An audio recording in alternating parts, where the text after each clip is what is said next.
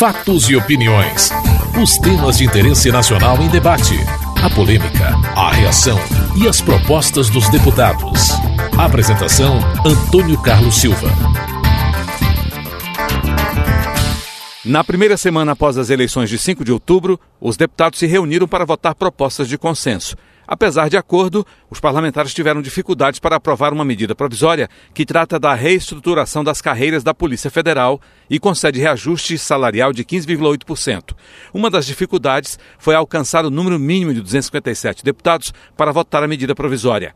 O líder do PSDB, Antônio Embaçaí, da Bahia, cobrou a presença de aliados ao governo. É impensável que a base do governo, representada nessa casa por cerca de 400 deputados não compareçam sequer para permitir o debate e a votação. Se o Palácio do Planalto não permite a votação da SMP, é preciso que fique claro aqui, que venham aqui os deputados que apoiam a presidente Dilma e digam com clareza o que é que eles discordam dessa medida provisória. Agora, é uma omissão, é uma omissão, líder Rubem Bueno, uma omissão que chega às beiras da irresponsabilidade e a desrespeito com a categoria que tantos serviços prestados tem a nação. Vossa Excelência está se comportando com muita responsabilidade, com a paciência que requer. Vamos aguardar o tempo que for necessário. O PSDB ficará aqui o tempo que for necessário para votar essa medida.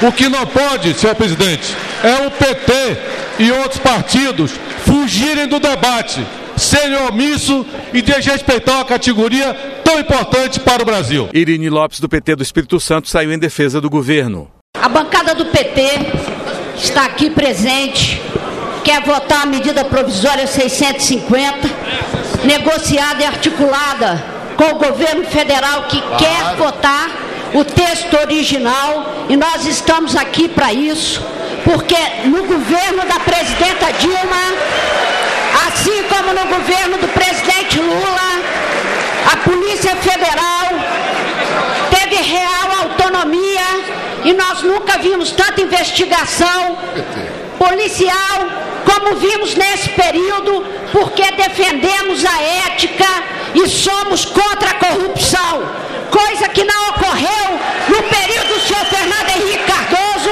nem do PSDB, onde as solenemente debaixo do tapete e vocês não tinham a autonomia que nós conseguimos garantir e vamos continuar garantindo.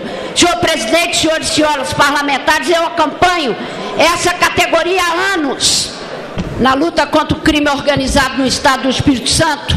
Eu fiquei seis anos sob a proteção da Polícia Federal. E é por isso que eu testemunho a seriedade com que esta polícia honra o Brasil. E o nosso governo, não tenham dúvidas, não se iluda com as palavras eleitoreiras, está com vocês. O presidente da Câmara, Henrique Eduardo Alves, do PMDB do Rio Grande do Norte, cobrou a presença de parlamentares. Eu não quero saber aqui qual é a bancada presente, qual é a bancada ausente, se é governo, se é oposição. O fato é que esta casa não está tendo quórum independente do partido que for, que bancada que for, a culpa é deste parlamento e deste plenário por não ter parlamentares aqui. Essa matéria foi avisada, a sessão foi marcada e não tem sequer deputados na casa para dar quórum. A censura é a todos nós por não estarmos aqui como deveríamos estar. O líder do Democratas Mendonça Filho de Pernambuco também condicionou a votação da medida provisória à inclusão na pauta de proposta que susta decreto da presidenta Dilma Rousseff que cria a Política Nacional de Participação Social. Eu quero pedir a Vossa Excelência que, ao convocar essa sessão extraordinária, preservando o quórum, ou o painel, melhor dizendo, como Vossa Excelência propôs, Vossa Excelência inclua a pauta pactuada para a sessão extraordinária. O presidente da Câmara, Henrique Eduardo Alves, reconheceu o acordo para votar as propostas. O deputado Mendonça Filho tem razão, porque esta pauta foi acertada com os senhores líderes. A MP vai encabeçar, portanto, a sessão extraordinária para que possamos esperar nove deputados cumprindo seu dever, chegar no plenário e a partir daí o projeto, PDC, deputado Rui Bueno, não, não. deputado Zanetti, o Evandro Luiz e Silva e o, e o RDC. Afonso Florencio do PT da Bahia apontou outro acordo. Presidente, não foi isso que foi acordado lá. O que foi acordado lá foi uma sessão específica para MP para não trazer o debate do PDC para a pauta da MP. Foi isso e nós reivindicamos que essa primeira extraordinária seja apenas a 650 para garantir a aprovação hoje do reajuste da Polícia Federal.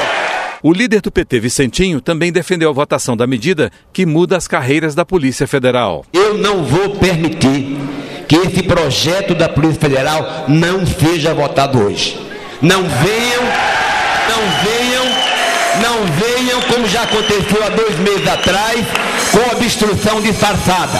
Nós concordamos com a sua proposta e quando chegar a vez de discutir o decreto, nós não vamos concordar. Mas concordamos com a proposta agora para votar prioritariamente a questão da Polícia Federal. Outra polêmica foi a emenda do PR, que pretendia incluir na medida provisória novas exigências para o ingresso nas carreiras de delegado da Polícia Federal e de delegado da Polícia Civil do Distrito Federal, como a comprovação do diploma de bacharel em Direito e de pelo menos três anos de atividade jurídica ou policial. A proposta, que dividiu o plenário, foi apresentada por Bernardo Santana de Vasconcelos, do PR de Minas Gerais. Pretende a emenda, é, presidente, não retirar direito de nenhum pelo contrário. Agora, não há como imaginar que o que aqui está não permaneça. Que delegado de polícia, delegado de polícia não seja por concurso, porque isso é exigência constitucional. Que delegado de polícia não seja bacharel em direito, porque é uma carreira jurídica que preside inquéritos. Então, o delegado de polícia é uma carreira também que não pode ser extinta, que é necessária ao rito é, da nossa Polícia Judicial e aqui não há desprestígio nenhum que seja a gente, até porque aí o exercício de poder de polícia judiciária passa a valer também como títulos na, no concurso por prova de título. Desta forma, pedimos aos nossos pares a aprovação da presente emenda aglutinativa de número 1. Um. O relator da medida provisória é Paulo Pimenta, do PT do Rio Grande do Sul, é contra a emenda. Quero informar aos senhores que hoje, tanto em reunião que tive com a nossa SRI, com o Ministério do Planejamento, fui informado que já está na Casa Civil uma proposta de projeto do governo federal que reconhece o nível superior dos policiais do GDF. Esse é o compromisso do nosso governo. No entanto, senhor presidente, a emenda aqui proposta é uma emenda que traz para o âmbito da MP um tema bastante polêmico e delicado. Quero aqui fazer um alerta. Qualquer tentativa de verificação de quórum sobre esta questão pode impedir a conclusão da votação desta MP. Qualquer tentativa, porque o quórum é baixo. E se nós não concluirmos a votação dos estados, nós não teremos concluído a votação da MP. E é por isso que o meu parecer é contrário às emendas e à manutenção do texto original. Na votação, o quórum só foi alcançado depois de mais de três horas de espera e a emenda foi rejeitada. Aprovada sem mudanças, a medida que perde validade no dia 28 de outubro ainda terá que ser votada pelo Senado. Você está ouvindo Fatos e Opiniões. A reforma política também foi tema de debates na semana. Deputados criticaram o sistema atual, propuseram mudanças em pontos como financiamento de campanhas, as coligações partidárias e cláusulas de barreiras. A Mauri Teixeira, do PT de Pernambuco, chamou a atenção para a influência do poder econômico nas eleições. Nós temos responsabilidade de mudar as regras, as regras que privilegiam o poder econômico Muita gente que foi eleito é desconhecido, não tem trabalho político, ninguém sabe por que foi eleito. Mas só olha a campanha, o tamanho da campanha, o volume da campanha, o recurso que gastou. E não é o recurso declarado, não, que várias campanhas que declaram recurso, o tamanho da campanha é outro. O poder econômico está determinando a escolha do representante aqui nessa casa.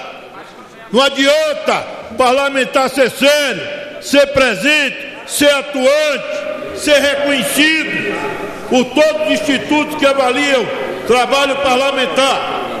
O poder econômico sobrepõe. Mas não é só o poder econômico por si só, é a concentração da mídia, deputada João Moraes. A mídia abre espaço para alguns. A mídia no Brasil também está concentrada. Poder de mídia concentrado, poder econômico determinando o voto, nós teremos o parlamento mais conservador da história desse país. Parlamento que pode ter, inclusive, um retrocesso do ponto de vista do obscurantismo. Um parlamento que ameaça as causas dos setores eh, sociais vulneráveis. Nós não podemos permitir isso. A sociedade organizada não pode permitir que o poder econômico, a concentração da mídia, determine a eleição de alguns, ameaçando o avanço democrático que teve no Brasil. Então nós temos que fazer uma reforma política assim, com constituinte exclusiva, com financiamento público de campanha, com limitação de mandato, com coincidência de eleição para que possamos alterar o jogo das eleições no Brasil e consolidar essa casa como verdadeira representante do povo. O líder do PSOL, Ivan Valente de São Paulo, também tratou do financiamento de campanhas. Este Congresso não corta na própria carne. Todo mundo defende a reforma política. A maioria no começo defendeu o fim do financiamento privado de campanha. Mas na hora H, todo mundo não queria fazer a reforma política, a começar pelo financiamento público exclusivo e o fim e, e a criminalização do financiamento privado. Então eu queria dizer a, aos que nos ouvem e veem pela TV Câmara nesse momento, que nós não só defendemos o financiamento é, público e o fim do financiamento empresarial, como nós praticamos coerentemente o fim do financiamento empresarial. Esse deputado, os deputados do pessoal, não receberam dinheiro de empresas. Ou seja, não tem poder econômico que influa nos nossos mandatos. Não haverá lobistas nos nossos gabinetes para pressionar por votações. E essa vergonha precisa acabar. Precisa dizer para a sociedade claramente: vai vir o um movimento das ruas, não só o movimento contra a corrupção, mas o movimento político pela reforma, pela reforma política, para que a gente tenha de verdade uma reforma. E para que nós possamos sim dizer que as condições eleitorais foram igualitárias, desde tempo de TV, passando pela questão econômica. Silvio Costa, do PSC de Pernambuco, quer discutir cláusula de barreiras. Eu acho, presidente, que Vossa Excelência poderia marcar o seu mandato após o segundo turno, independente de qualquer que seja o resultado, quem ganhe Dilma ou Aécio, para o bem do país, para o bem do parlamento, a gente deveria retomar a questão da cláusula de barreira ou no mínimo a gente fazer uma emenda ao regimento em nome da agilidade legislativa. Esta casa, a opinião pública reclama que ela às vezes é muito morosa, que é injusta às vezes com essa casa. Imagine no próximo ano. Então eu queria fazer um apelo a Vossa Excelência que ainda nessa legislatura a gente retomasse a discussão da cláusula de barreira. Eu sei que vai surgir PSOL, PCdoB, P disso, P daquilo, mas aqui tem a questão da maioria. É preciso que a gente enfrente esse debate. Esperidião Amin, do PP de Santa Catarina, falou de mudanças em coligações. A ida de um deputado federal, de um partido como o PMDB, por exemplo, para uma nova organização partidária, representa um milhão de reais por ano de dinheiro público para esse novo partido, presidente.